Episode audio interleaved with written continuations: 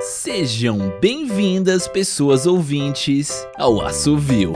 Hoje, temporada 7, episódio 11, Atrás da Linha Vermelha, de Vitor Paixão.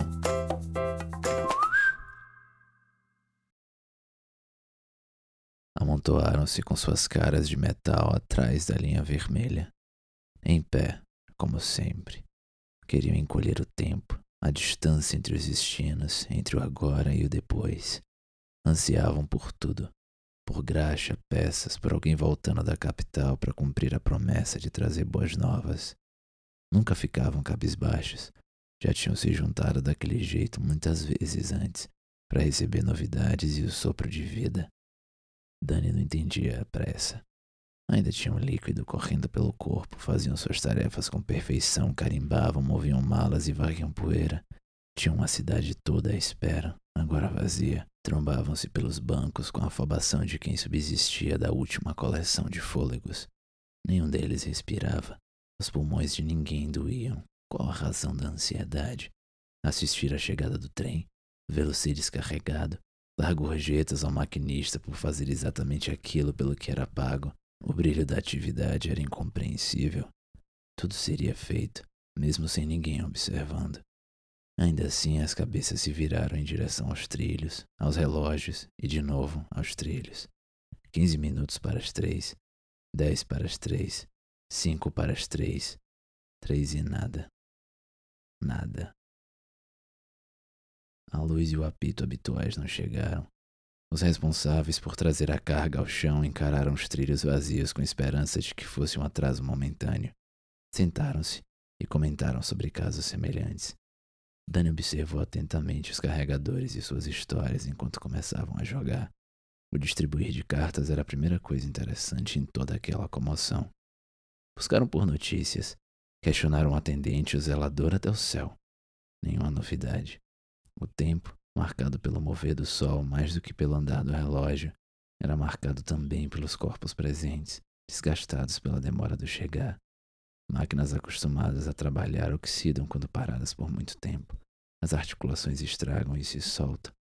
Que maldição é um corpo sem energia e uma máquina sem afazeres. Para Dani, entretanto, a estadia prolongada na plataforma não era o mais incômodo. Ela estava satisfeita com a quebra da rotina. A repetição é que incomodava. A noite chegou sem que vissem a fumaça da locomotiva ou ouvissem a fricção de metais. O trem não veio. Uma entrega jamais tinha atrasado mais que duas horas. Nem poderia. A cidade se mantinha com pouco combustível, aguentando pelo período entre uma entrega a outra. Tinham o suficiente só para mais uma semana, não podiam se dar ao luxo de esperar a próxima visita, se é que haveria uma. Dani ouviu as narrativas. Talvez falta de carvão ou um reparo de urgência poderiam compensar um dia de atraso.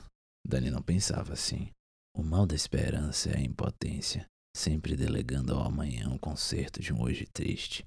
Nada poderia ser feito.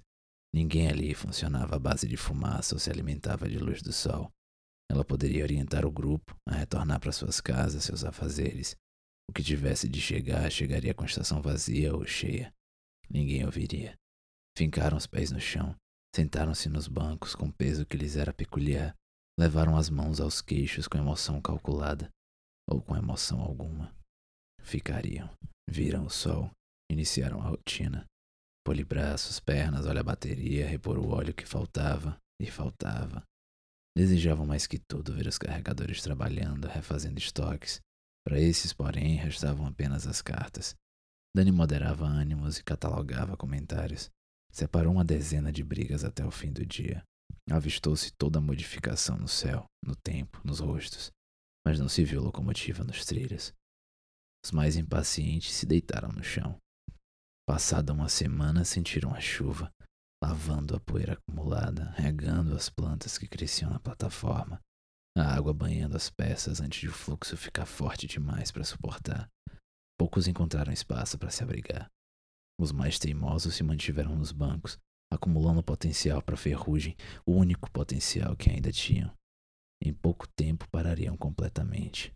A energia restante gasta resistindo à força dos ventos, colando o corpo nos bancos.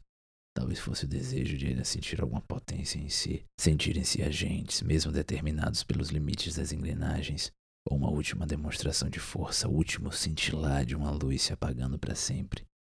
Fosse o que fosse, Dani lhes declarou vitória. O metal já tivera vontade e resistira. Era tudo o que importava. Havia ainda uma parte na cabine. Existiam de outra forma, aguardando um céu sem nuvens, protegendo-se do mundo. Em verdade, escondiam-se. Sabiam que também não aguentariam muito. A pouca bateria sobrando era gasta nos conflitos cotidianos, na esperança de milagres em adiantar a nova chegada. Nada disso fazia muito sentido. A plataforma já era quase mato. Pouco sobrava da antiga linha vermelha. A tinta se diluíra nas decepções. Nenhuma prece foi atendida naquela tarde. O ritual de Dani era sempre o mesmo: observar o movimento da espera e agora também a falta de movimento. Um a um, os remanescentes iam parando.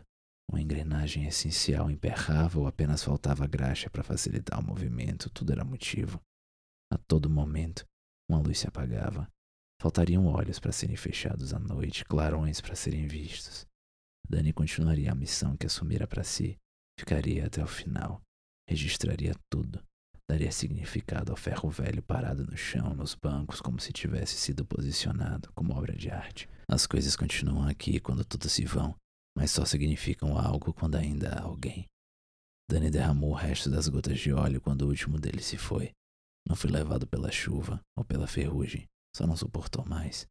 Desistiu de se mover, assistiu ao fim da própria bateria. Assim, concretizou-se uma última reunião atrás da linha vermelha, já apagada pelo tempo, mas ainda limitando até onde se poderia ir. Não estavam mais em pé, mas ainda estavam juntos. Dani tinha terminado sua missão. Agora podia ela mesma se juntar aos que esperavam.